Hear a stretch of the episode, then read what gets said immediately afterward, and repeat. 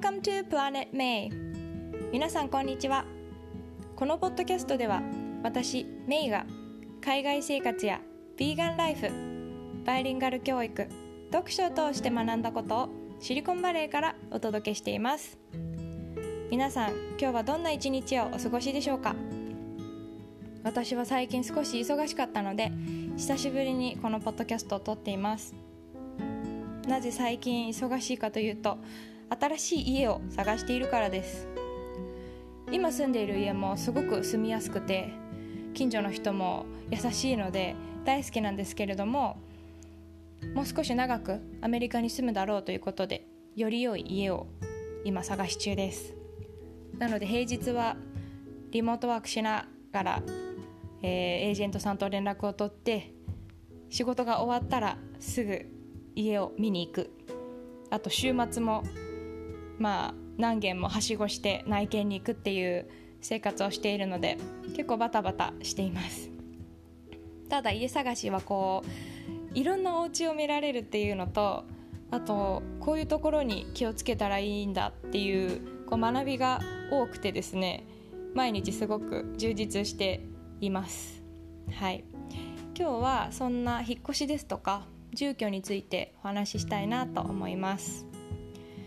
え住めば都ということわざがあるように私今まで住んだところはどこもすごく愛着があったり素敵な思い出があるので住めてよかったなって思えて思っているんですね。で私は北海道で生まれたんですが親の仕事の関係で生後8ヶ月でもう引っ越しをしたんですね。でそこからかなり引っ越しが多い人生だなって思っているんですけれども今日改めて今まで何回引っ越しをしたのかっていうのを数えてみたところカナダにホームステイしていた留学してた時代などは入れないで、えー、12回引っ越しをしていました。なので次が13回目の引っ越しになります。シンガポールで働いていた頃はあのー、シンガポールって東京23区ぐらいの大きさなんですけれどもエリアによって本当にこういろんな文化が根付いていて雰囲気も全然違ってすごく面白い国なんですね。なので3年間勤めていたんですが、まあ、せっかくならいろんなエリアを見たいしいろんなその地元にある大衆食堂でご飯も食べたいしっていう理由で、えー、3年間いて毎年引っ越ししたので3カ所の家に住みました。ただまあシンガポールの時は1人だったのですごくこう、まあ、荷物も比較的少なくて気楽に引っ越しができたんですね。で私が一番大事にしてたことはもうとにかく部屋の窓から緑が見えることだったので、まあ、やっぱり、えー、中心部に行くとあまり緑があの多くないんですけれども私の職場はまあそんなに中心部でもなかったので、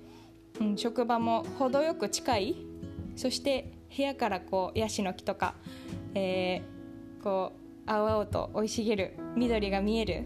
お部屋っていうので、えー、探して住んでいました、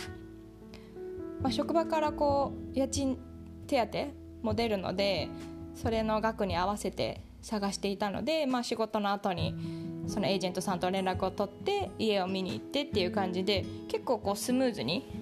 あの部屋を借りたりできていたなっていうふうに思います。で今まあアメリカに来てですね今住んでいるところはあのとにかく立地を重視したんですね。というのも私の、えー、夫の職場と私の職場の中間地点のエリアに住むっていうのをもう最初から決めてたのでそこにあるそして、えー、今空いているお家をとにかく探してでまあ11件12件ぐらい見たんですがその見に行った直後にこうリストを作ってですね近所の人とかそのまあオフィスがあるお家だったらオフィスの対応とか、えー、電子機器がついてるお家だったらその電子家電の状態とかあと家のサイズとかそういうのを全部リストアップしてどこが一番いいかっていうのを見極めてそして今のところに引っ越してきました。で、えー、今度の家はですねまああのー、一軒家に住みたいなと思っているので本当に一つ一つ条件が全然違ってですねで、まあ、もちろん値段も様々なんですけれども何が一番今困っているというか、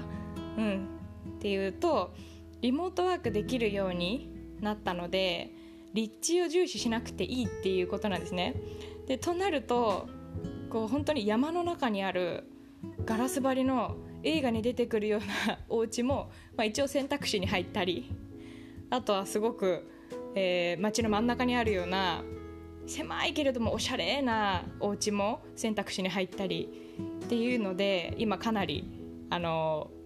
悩んだり話し合ったりっていうのを、はい、あのしている日々です。であの面白いことにオンラインで全部あの家の中のその様子が見られるので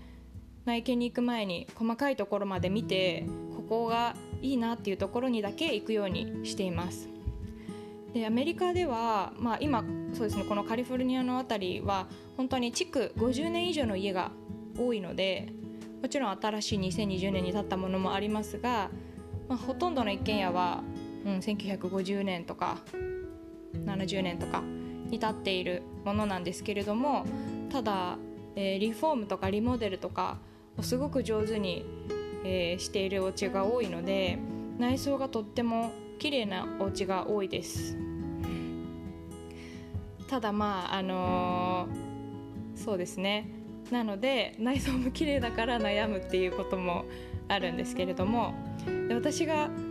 今回今家を探しをしていてすごくびっくりしたことがそのオンラインで写真を見れるっていうのは普通かなってよくあることかなと思うんですけれども、えーと、地域別にですねあの犯罪率っていうのも見られるようになっています。なのでその自分が住みたい地域とかその気になる家がある地域を、えー、犯罪率で見ると色が濃いとこう犯罪率が高いエリアだっていうのがもう一目でわかるのででなんならこうリストアップされてていつどこどこでこう車が盗まれたとかそういう情報も全部見られるので、うん、それがなんかこうなんていうんですかね今までの日本でもシンガポールでもそういうのを、あのー、オンラインで調べられたりすることはなかったので、うん、あのびっくりするとともにやっぱり安全なところ安全な地域に住みたいなっていうのをすごく思っています。で最近あのその引っ越しに関する記事とかを結構読んでるので、えー、今日見つけた面白いデータがあったんですけれども人生で引っ越しをする回数っていう回数の平均数っていうデータを見つけたんですけれどもアメリカ人がすごく多くてこう人生で引っ越しをする平均が11回だそうです、まあ、アメリカ人はあのー、こう住まいの確保っていうことプラス、まあ、投資的な側面もあって家をこう買い替えたりすることが多いそうなんですね。っていうのも、まあ、地域によってなんですがその家に住んで6年ぐらい、まあ、7年ぐらいするとそのもともと買ったお家の値段の倍ぐらいになることが多いということなので、まあ、そういうことも先を見越して、えー、家を買って売って次の家に、えー、またその売れたお金を使って次の家を買ってっていうようなことをすることが多いんだそうです。で日本人は何回ぐらいかというと平均で、えー、3回ぐらいだそうです。なんかね、全然違うなと思ったんですが、まあ、もちろんね、えー、国でその平均は出せても個人によって全然違うと思うのでアメリカ人でも、まあ、平均は11回ですがこう80回ぐらいっていうつわものもいたりですとか まああのねいろんな人がいたので結構面白いデータでした。はい皆さんは今まで何回ぐらい越しをされていますでしょうか？あとね引っ越しとか住居に求めるものってどんなことでしょうか、うん、すごく気になります。まああのー、最終的に結局はこう住めば都になるのかなって思っているんですけれどもただこうライフステージに合わせてその住居に求めるものも変わってくるんだろうなっていうのも、えー、最近すごく感じています。例えば私たちにもし子供がいたら子育て支援が充実していて、まあ、落ち着いた学校があるところに住みたいなとか、うん、そういうふうに変わっていくんじゃないかなと思っています。はい。そんな感じで今日はここまでにしたいと思います。では最後まで聞いてくださってどうもありがとうございました。See you next time!